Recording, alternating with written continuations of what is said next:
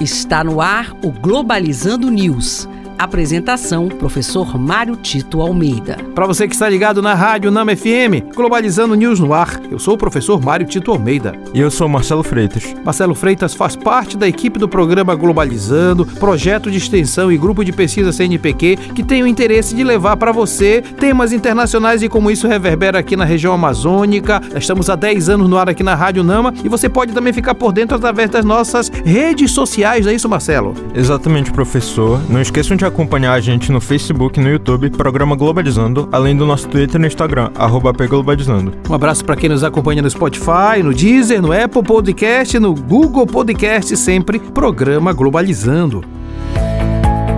Globalizando notícia do dia. Da agência de notícias Reuters, do Reino Unido. Após dois anos do Brexit, Inglaterra volta a participar do projeto Horizon Science Research Programme.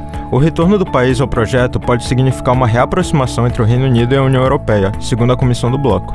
Analistas internacionais já confirmam claramente que, para a população inglesa, o Brexit, ou seja, a saída da Inglaterra uh, do, da União Europeia, foi um grande erro, exatamente porque as consequências foram muito mais negativas para a própria Inglaterra do que para o bloco europeu. Primeiro, porque com a saída uh, da União Europeia, a Inglaterra acaba não podendo mais ter uh, os membros, pessoas de outros países da União Europeia que eram força de trabalho lá. E depois, com governos cada vez mais conservadores, extremistas, afastamento também de imigrantes, que também são força de trabalho na Inglaterra. Então, essa reaproximação agora pode ensejar também um retorno cada vez mais gradual da Inglaterra para a União Europeia.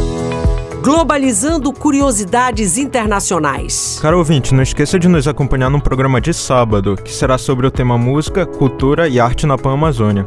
E para você ficar por dentro de tudo sobre o tema do programa, você sabia que a cantora paraense Fafá de Belém já se apresentou para três papas durante a sua carreira? Pois é, a musicista coleciona diversos encontros com chefes da Igreja Católica, como é o caso dos papas João Paulo II, em 1997, Bento XVI, em 2006 e em 2013 com o Papa Francisco. E em seu último encontro, Fafá pode homenagear suas origens paraenses, cantando Eu Sou de Lá, um clássico hit do Círio de Nazaré.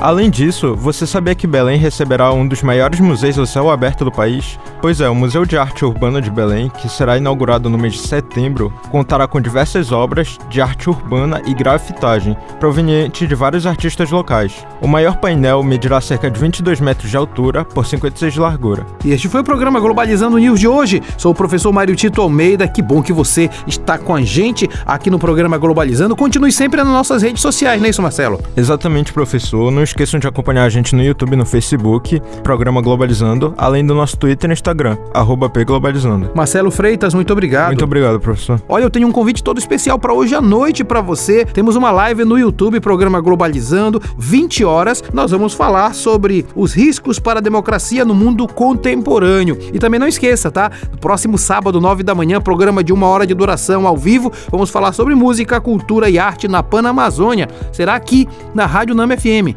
105.5, o som da Amazônia. Tchau, pessoal.